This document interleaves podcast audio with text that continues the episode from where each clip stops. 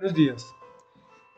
Ayer terminamos el segundo libro de Crónicas y hoy iniciamos el libro de Esdras.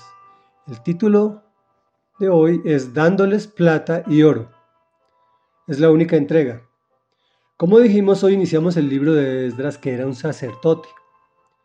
Ayer vimos en el, al finalizar el segundo libro de Crónicas cómo es liberado el pueblo de Judá sin hacer nada, solo orando y clamando al Señor. Y dice así, en el primer año del reinado de Ciro, rey de Persia, el Señor dispuso el corazón del rey para que éste promulgara un decreto en todo su reino. Y así se cumpliera la palabra del Señor por medio del profeta Jeremías.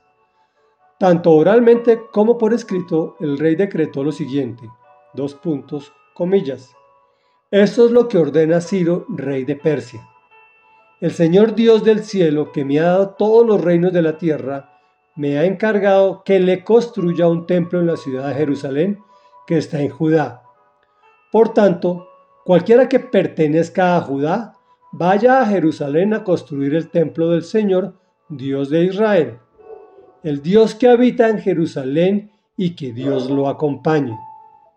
También ordenó que los habitantes de cada lugar donde haya judíos sobrevivientes los ayuden dándoles plata y oro, bienes y ganado y ofrendas voluntarias para el templo de Dios en Jerusalén.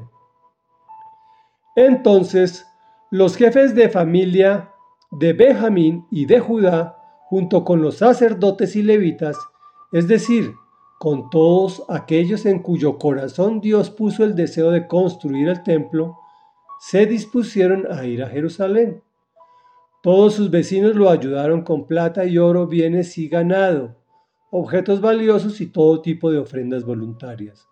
Además, el rey Ciro hizo sacar los utensilios que Nabucodonosor se había llevado del templo del Señor en Jerusalén y había depositado en el templo de su Dios. Ciro los entregó a su tesorero Mitridates, el cual los contó y se los pasó a Sesbazar, jefe de Judá. El inventario de dichos utensilios fue el siguiente, no lo vamos a nombrar. En total fueron 5.400 los utensilios de oro y de plata.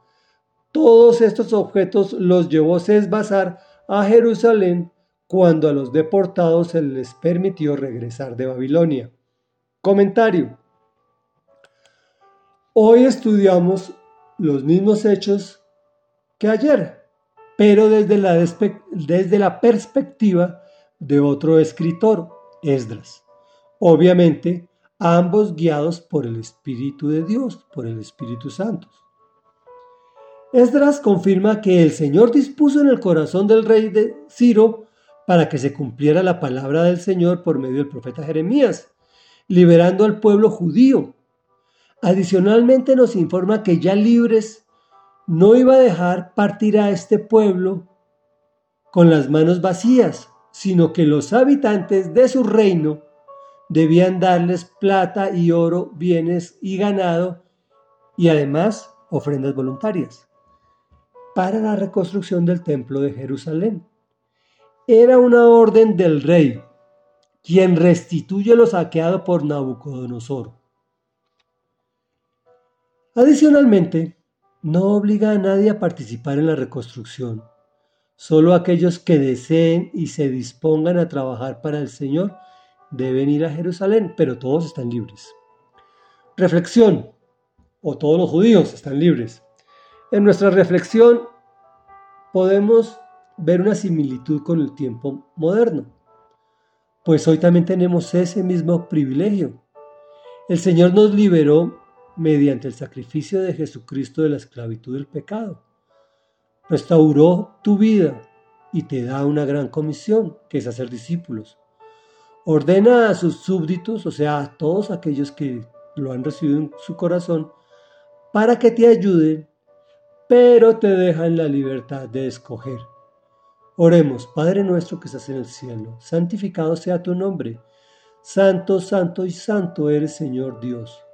Gracias Señor por liberarnos de la esclavitud del pecado, por restituirnos y darnos la libertad de trabajar en lo imperecedero, en el reino de los cielos. Por favor, ponnos el querer como el hacer, para que hagamos las cosas conforme a tu voluntad.